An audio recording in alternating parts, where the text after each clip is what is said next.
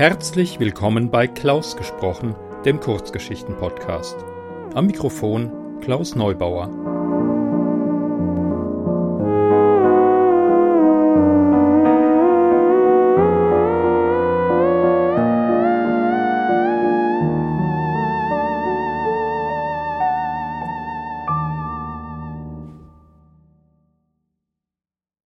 Schön, dass ihr meinen Podcast eingeschaltet habt. In der Folge 42 gibt es wieder eine Geschichte von Thekla Kalaman. Falls ihr jetzt fragt, Thekla wer? Ähm, Thekla hat früher unter ihrem Mädchennamen Thekla Krauseneck geschrieben und da hatte ich ihre Kurzgeschichte Die verfluchte Geige im Podcast. Verlinke ich natürlich in den Show Notes. Thekla hat unter anderem eine Buchreihe Chronos Cube für den Oettinger Verlag geschrieben. Das läuft zwar unter Jugendbuch, aber ich finde, so jugendlich ist jeder, dass er sich das durchlesen kann, ist eine wirklich spannende Reihe, kann ich nur empfehlen. Und jetzt habe ich eine etwas ungewöhnliche Geschichte, wie so oft in meinem Podcast. Ähm, vielleicht kommen auch noch Komödien über mich oder vielleicht schickt mir jemand welche. Ähm, wäre nett, aber es bleibt bei den dunklen und merkwürdigen Geschichten. Ähm, also auch hier wieder die Anmerkung, es ist nicht für jedermann geeignet. Ich wünsche euch aber gute Unterhaltung. Und Thekla, vielen Dank für die Geschichte und dass ich sie hier lesen durfte.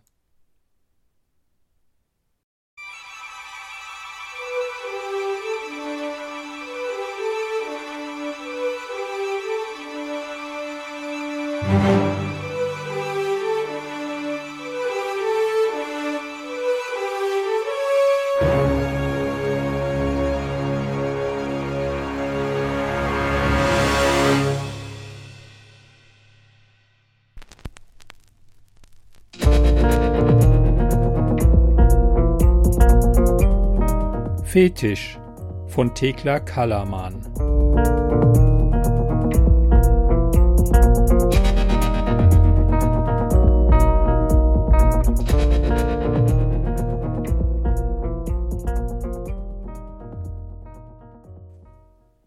Michaela band sich die Schürze um, wie jeden Samstagabend. Es war ein schlichtes Exemplar, weiß, halbrund und mit Taschen an den Seiten. Michaela hatte die Schürze frisch gewaschen und gebügelt, genau wie das Hausmädchenkleid, das sie darunter trug.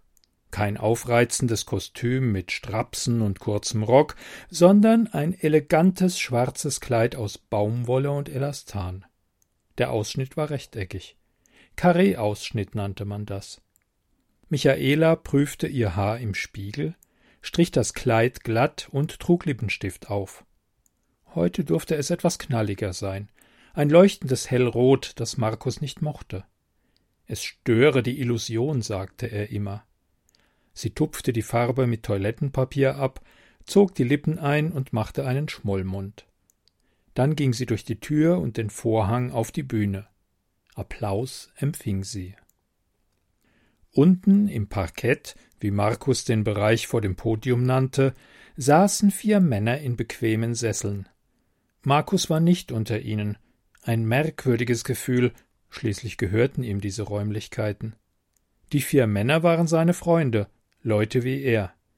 Ein mittelständischer Unternehmer, ein Anwalt für Zivilrecht, ein Versicherungskaufmann und der Immobilienmakler, der Markus dieses Anwesen vor zehn Jahren vermittelt hatte. Sie hatten die Krawatten gelockert und nippten an dem bernsteinfarbenen Weißwein in ihren Gläsern. Michaela hatte die Flasche vorhin aus dem Weinkeller geholt. Sie war Markus größter Schatz, ein Schwarzhofberger Riesling. Trockenbeerenauslese. Die Trauben wurden an der Rebe von einem Pilz befallen, der die Edelfäule herbeiführte. Dieser bohrte feine Löcher in die Haut der Früchte. Die aus den weißlich bereiften Trauben verdunstende Feuchtigkeit hinterließ einen konzentrierten Fruchtzucker, der dem Riesling eine süffige Süße verlieh. Die Flasche hatte 13.000 Euro gekostet. Markus hatte immer auf eine gute Gelegenheit gewartet. Nun, das hier war die beste aller Gelegenheiten. Michaela begann ihre Vorstellung. Es gab keinen Text, kein Drehbuch. Die Bühne war mit einer voll funktionsfähigen Küche ausgestattet. Es gab einen Herd, eine Spüle, eine Anrichte und Schränke mit Geschirr, Gläsern, Töpfen und Besteck. Zur Einrichtung gehörte auch eine Waschmaschine und mehrere Leinen. Ein Wäschekorb stand bereit, die letzte Ladung war schon durchgelaufen. Die nahm sie sich als erstes vor. Michaela öffnete die Waschmaschine und zog die Kleidungsstücke in den Korb. Beiläufig prüfte sie ein Hemd, eine Hose auf Flecken. Sie lächelte. Das Blut war rausgegangen. Michaela wuchs behütet auf.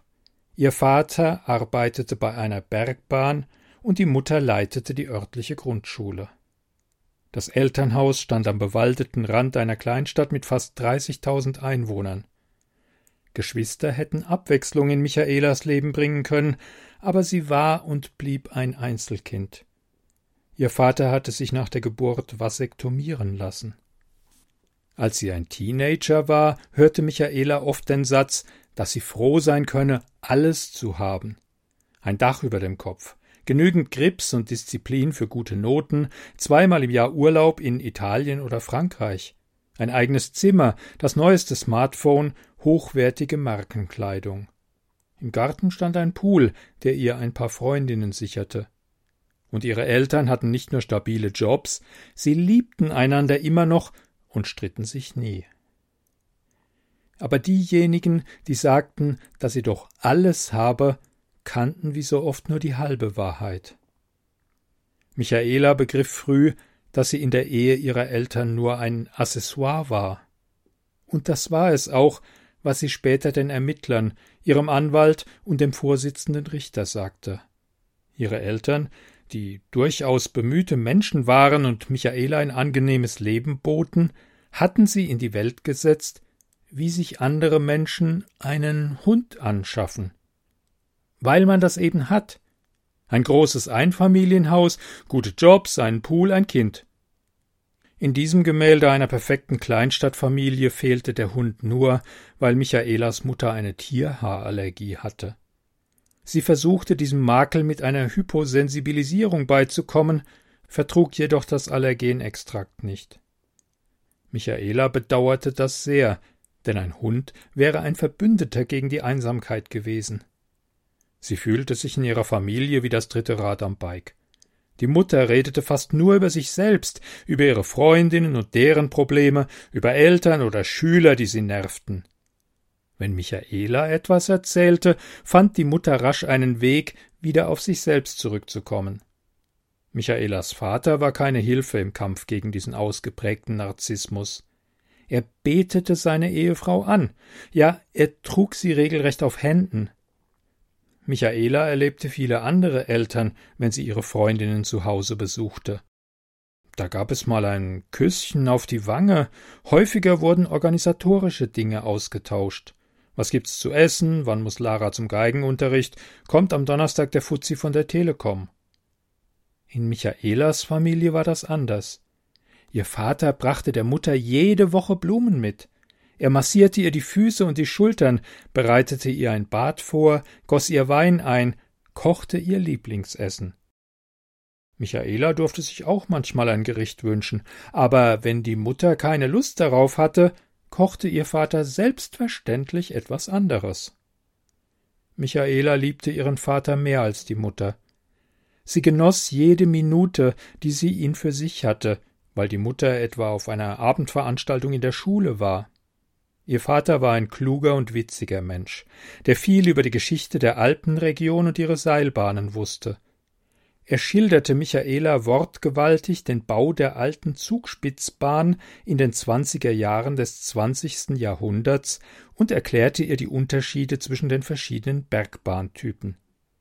Ihre liebste Erinnerung war die, als sie zusammen mit der neuen Seilbahn auf die Zugspitze hochgefahren waren. Ohne die Mutter, nur sie beide. Einen Tag lang hatte sie das Gefühl gehabt, er gehöre nur ihr allein. Sie traf Markus ein Jahr nach dem Abitur. Michaela war neunzehn, und solange sie zurückdenken konnte, hatte sie sich wie ein Gespenst gefühlt. Markus war der erste Mann, der sie wahrnahm und mochte. Manche sagten, sie passten nicht zusammen. Michaela hatte mit achtzehn das Elternhaus verlassen, mit dem Vorsatz, von nun an nur sich selbst zu genügen. Sie hatte ihr ganzes Leben um die Aufmerksamkeit des Vaters gekämpft, und damit war jetzt Schluss. Sie bewarb sich an der Ludwig-Maximilians-Universität München um einen Studienplatz in Humanmedizin, wollte Chirurgin werden. Manchmal träumte sie, wie sie die Mutter vom Vater losschnitt. Markus hatte an derselben Universität Betriebswirtschaftslehre studiert, Schwerpunkt Marketing und Innovationsmanagement. Sie trafen einander auf einer Veranstaltung der Fakultät für Betriebswirtschaft. Alumni Insights. Als alter Hase sollte er Studierenden Karrieretipps geben. Eine Kommilitonin schleppte Michaela mit. Sie kannte dort jemanden, Michaela verlor sie bald aus den Augen. Markus lud sie zur Flucht ein. Sie aßen in einem Restaurant, er war charmant und wortgewandt. Sie schlief noch in dieser Nacht mit ihm. Über ihre Vorstellungen vom Leben sprachen sie nicht. Es gab an Markus nichts auszusetzen. Er verwöhnte sie, drückte seine Verehrung mit Blumen und Zärtlichkeiten aus, ging ihr nie auf die Nerven. Stattdessen hörte er ihr zu. Nur von ihrem Studium wollte er nichts wissen. Er sagte, eine Frau ihres Formats sollte nicht arbeiten müssen. Sie fühlte sich geschmeichelt. Sie heiratete ihn. Als sie darüber klagte, dass der Haushalt allein an ihr hängen bleibe, stellte er ein Hausmädchen ein. Michaela bemerkte, wie er dem Mädchen mit den Blicken folgte, und entließ es wieder. Die neue Haushaltshilfe war über sechzig. Das Problem war beseitigt. Das bestandene Hammerexamen feierte Michaela im Kreis von Kommilitonen und Kommilitoninnen. Markus holte sie ab. Sie war beschwipst, aber nicht betrunken. Was Alkohol mit dem Gehirn anstellt, hatte sie im Studium gelernt. Seither bremste sie sich, nichts sollte sie beherrschen, auch kein unsichtbares Nervengift. Markus machte den Vorschlag noch im Auto. Wie wäre es, wenn du zu Hause bleibst? Wann?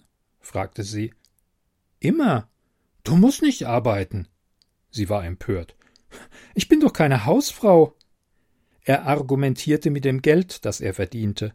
Es reiche für fünf Leben. Sie müsse nicht arbeiten, sie könne es sich gut gehen lassen. Er sprach mit sanfter Stimme, aber etwas Ungeduldiges schwang mit. Michaela schwieg. Sie hatte Angst, fühlte ihr Leben kippen, entgleiten, wegrutschen. Markus wollte sie einsperren. Ich bin auch kein Kanarienvogel, sagte sie. Einen Moment lang wusste er nicht, wie sie das meinte. Als er begriff, war er bestürzt. Er redete auf sie ein, bemühte sich um Schadensbegrenzung. Michaela stieg aus, lief ins Haus und weinte im Bad. Er ließ sie in Ruhe. Als sie ins Schlafzimmer kam, war er nicht da. Sie fand ihn auf der Couch. Er hatte ihr das Bett lassen wollen. Michaela spürte, wie sehr ihm alles leid tat. Drei Tage später traute er sich. Eine Schachtel stand auf dem Tisch. Sie hatte eine rote Schleife. Markus räusperte sich, als Michaela das Zimmer betrat und die Schachtel sah. Sie hielt es für ein Geschenk. Markus bat sie, sich zu setzen. Er sprach von einem Traum, den er schon immer gehabt habe, mehr eine Fantasie, eine Vorstellung von einer Frau, die elegante Hausmädchenkleidung trug. In dieser Fantasie gab es keine sexuellen Handlungen, nur die rhythmischen Bewegungen einer eleganten Frau, die Wäsche zusammenlegte, Geschirr abwusch oder einen Schweinebraten zubereitete. Während sie ihm zuhörte, fragte sich Michaela, wie viel sie bei einer Scheidung bekommen würde. Markus hatte keinen Ehevertrag von ihr verlangt. Wenn in diesem Karton ein Hausmädchenkostüm liegt, dachte sie, werde ich ihn bis aufs Hemd ausziehen. Sie ließ ihn reden, wartete ab. Am Ende löste er die Schleife und hob den Deckel. Es enthielt das befürchtete Kleid. Aber Michaela nickte nur und stand auf. Er hatte ihr versprochen, dass sie keine Hausfrau sein müsse, wenn sie nicht wolle. Er liebe sie so, wie sie sei. Sie solle ihm nur einen Schritt entgegenkommen und deshalb wolle er ihr etwas zeigen. Die Bühne lag im rückwärtigen Teil des Hauses, sie hatte ihn noch nie betreten. Ausgehend vom Staub, der über die Bohlen flimmerte, galt das für Markus genauso. Der Saal hatte hohe Fenster mit schweren Vorhängen, runde Holztische und Stühle standen an den Wänden, bedeckt mit weißem Tuch. Michaela hatte keine Vorstellung davon, warum das Haus eine Bühne besaß. Aber ihr wurde klar, dass Markus sich bewusst für diese Immobilie entschieden hatte. Er trug die Idee schon sehr lange mit sich herum. Als Markus seine Bitte aussprach, musste sie lachen. Das war ihr erster Impuls. Der zweite war Scham. Sie schämte sich für Markus, er tat ihr leid, und da war auch eine Spur von Abscheu. Ihr wurde schlecht. Sie stellte sich vor, wie sie ihn verließ. Die Vorstellung, morgens allein aufzuwachen und ihn nicht mehr bei sich zu haben, erschreckte sie so sehr, dass ihr das Lachen verging.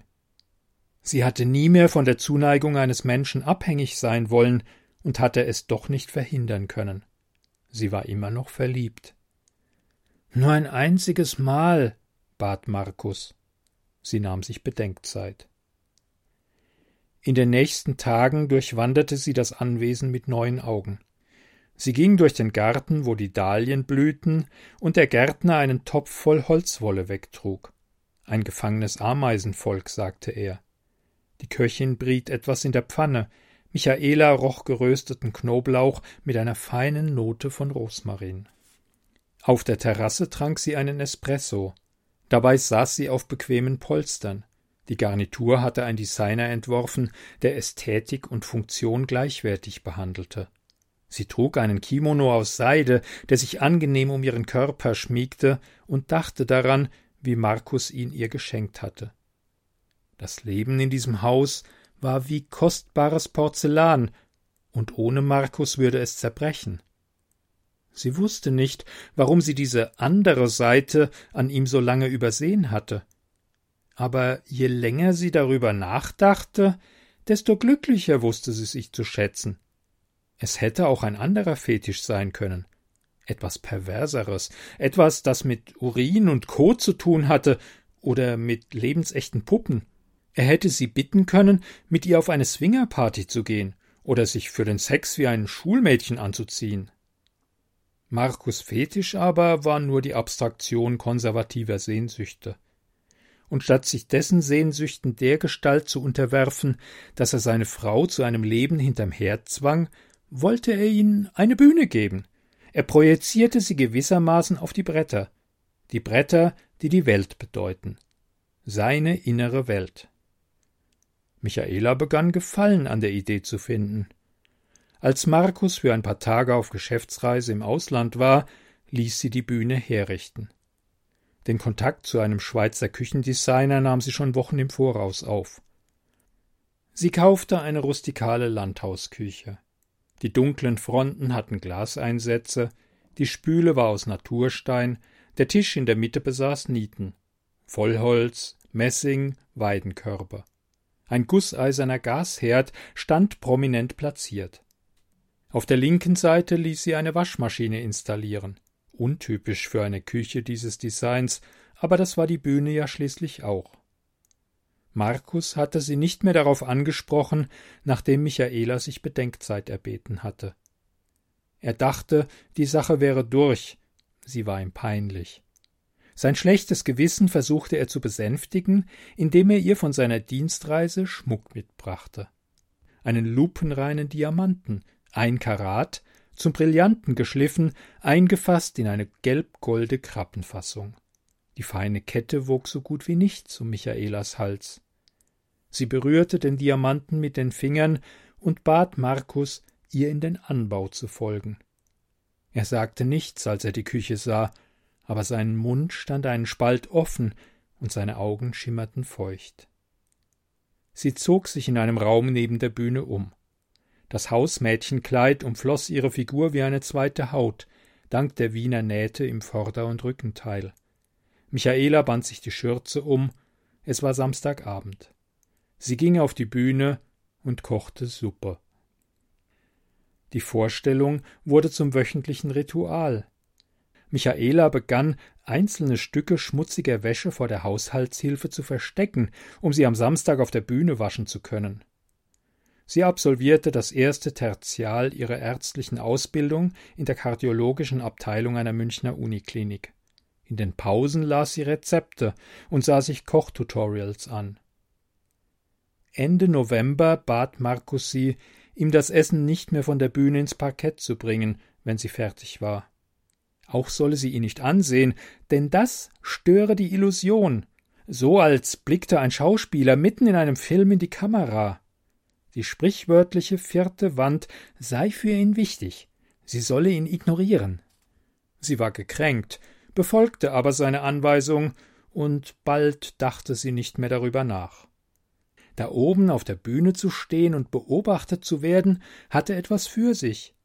Michaela fühlte sich auf eine gute Weise mächtig und begehrt, obwohl Markus nicht ein einziges Mal von ihr verlangte, der Vorstellung eine erotische Komponente hinzuzufügen.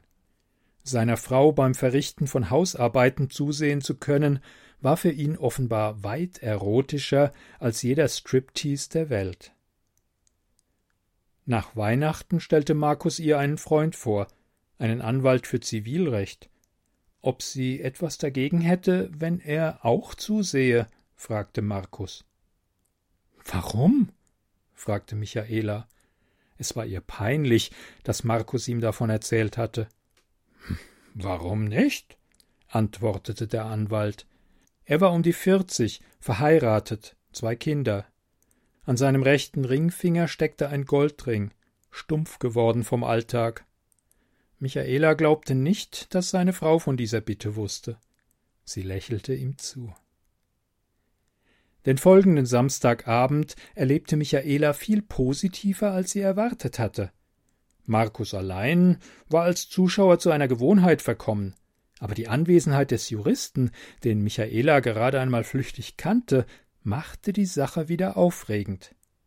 Während sie Äpfel schnitt, Boskop für eine Tarte Tatin, stellte sie sich seine Gedanken vor. Michaela war jung, ihre Figur entsprach dem Schönheitsideal. Sie sah im Augenwinkel, wie ihr der Anwalt auf den Po starrte, wenn sie sich zum Herd und zurückdrehte. Als sie in der Nacht mit Markus schlief, dachte sie daran. Sie schlug ihm vor, noch mehr Freunde einzuladen, es mache ihr nichts aus. Sie könnten im Anschluss Whisky trinken und Poker spielen, wenn sie wollten. Markus gefiel die Idee. Er lud den Immobilienmakler ein, der ihm das Haus damals vermittelt hatte. Du wolltest doch immer wissen, was ich mit der Bühne wollte, hörte Michaela ihn am Telefon sagen. Ende Januar hatte sie drei Zuschauer. Es war eine so berauschende Erfahrung, dass sie Markus bat, noch einen dritten Freund anzurufen. Er sah sie komisch an, musste ihrem Vorschlag aber nachgekommen sein, denn kurz darauf saßen sie zu viert im Parkett. Michaela fing an, ihnen zur Begrüßung Getränke zu servieren. Sie nannte Markus und seine Freunde meine Herren und nahm ihnen die Jacken ab. Für die Bühne kaufte sie ein Retro-Radio, das beim Abspielen alter Songs schön knisterte und integrierte kleine Tanzeinlagen in ihre Vorstellungen. Am Ende servierte sie den Herren, was sie gekocht hatte, mehrgängige Menüs. Sie deckte vorher die Holztische im Parkett. An Markus Anweisung verschwendete sie keinen Gedanken mehr. Es ist nicht mehr dasselbe, sagte er, als Michaela den zweiten Teil ihrer ärztlichen Ausbildung begann. Sie war jetzt in der Chirurgie. Dort hatte sie immer hingewollt. Sie erinnerte sich noch gut. Du durchbrichst die vierte Wand, Du begrüßt sie an der Tür und bringst ihnen Getränke. Du tanzt. Markus fuhr sich durchs Haar. Es ging an der Stirn immer weiter zurück. So ist es aber nicht richtig. Aber es macht mir Spaß, sagte Michaela. Dagegen wusste er nichts einzuwenden. Nur ihr hatte er zu verdanken, dass seine Träume Wirklichkeit geworden waren. Nur jetzt waren sie das nicht mehr, Sie hatte seinen Traum zu ihrem Traum gemacht. Er fühlte sich betrogen, um sein Recht gebracht. Sie gehörte ihm, denn sie war seine Frau und sie trug seine Uniform. Den mittelständischen Unternehmer rief Michaela selbst an. Sie lud ihn ein, und am Samstag stand er vor der Tür. Markus öffnete und sagte kein Wort. Er schwieg auch die Woche drauf und die danach. Acht Männer saßen im April um ihn herum. Markus kannte zwei von ihnen nicht, sie arbeiteten im städtischen Rathaus. Zuerst dachte er, sie wollten die Aktivitäten seiner Frau überprüfen, aber dann sagten sie, Michaela habe sie eingeladen. So ging es weiter. Neue Männer kamen und gingen, manche erkannten Markus nicht als Hausherrn, sie hielten ihn für einen Gast. Ein harter Kern von zehn Zuschauern pendelte sich ein. Markus hatte das Gefühl, zwischen ihnen zu schrumpfen, bis er so klein war wie eine Nervenzelle und aus der Realität zu verschwinden. Er hörte nicht auf, den Vorstellungen beizuwohnen, aber ihm war, als bemerkte Michaela seine Anwesenheit gar nicht mehr. Im Juni sollte Schluss sein. Sie stritten sich ständig wegen der Samstagvorstellung. Markus brüllte, Michaela warf Geschirr an die Wand. Markus wollte seine Frau zurück. Sie habe die Bühne nur für ihn bespielen sollen, nicht für jeden dahergelaufenen Dorftrottel. Er nahm ihr Hausmädchenkleid und zerhackte es mit einem Messer. Morgen werde er das gleiche mit der Bühne machen, sagte er, und dann mit ihrer Ehe. Als er schlief, machte sie das gleiche mit ihm. Das Parkett blieb am nächsten Samstag fast leer. Nur Markus vier Freunde waren gekommen. Sie sahen ihr zu, wie sie die Wäsche aus der Maschine holte und die Kleidungsstücke sorgfältig auf eine Leine hängte. Der Duft des Weichspülers überdeckte den Geruch nach Chlor. Michaela schaltete das Radio ein. Sie summte ein Lied mit und begann zu kochen.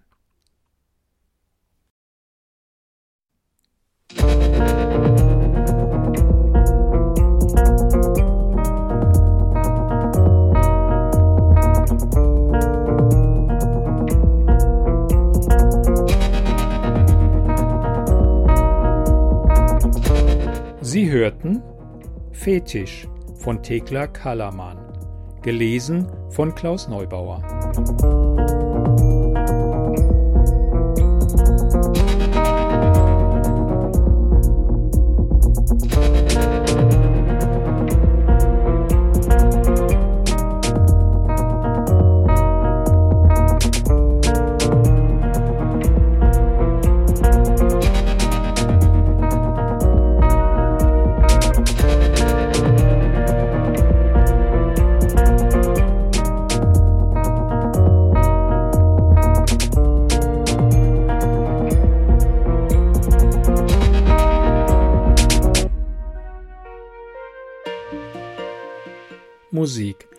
Podcast Intro von Lawrence Owen Bright Tenement Skyline John Bartman The Curtain Rises von Kevin MacLeod Sorry, diese neu entdeckte Fanfare musste ich einfach einbauen. Vielen Dank fürs Zuhören. Sie hörten eine Produktion des Podcasts klausgesprochen.de. Ciao, macht's gut.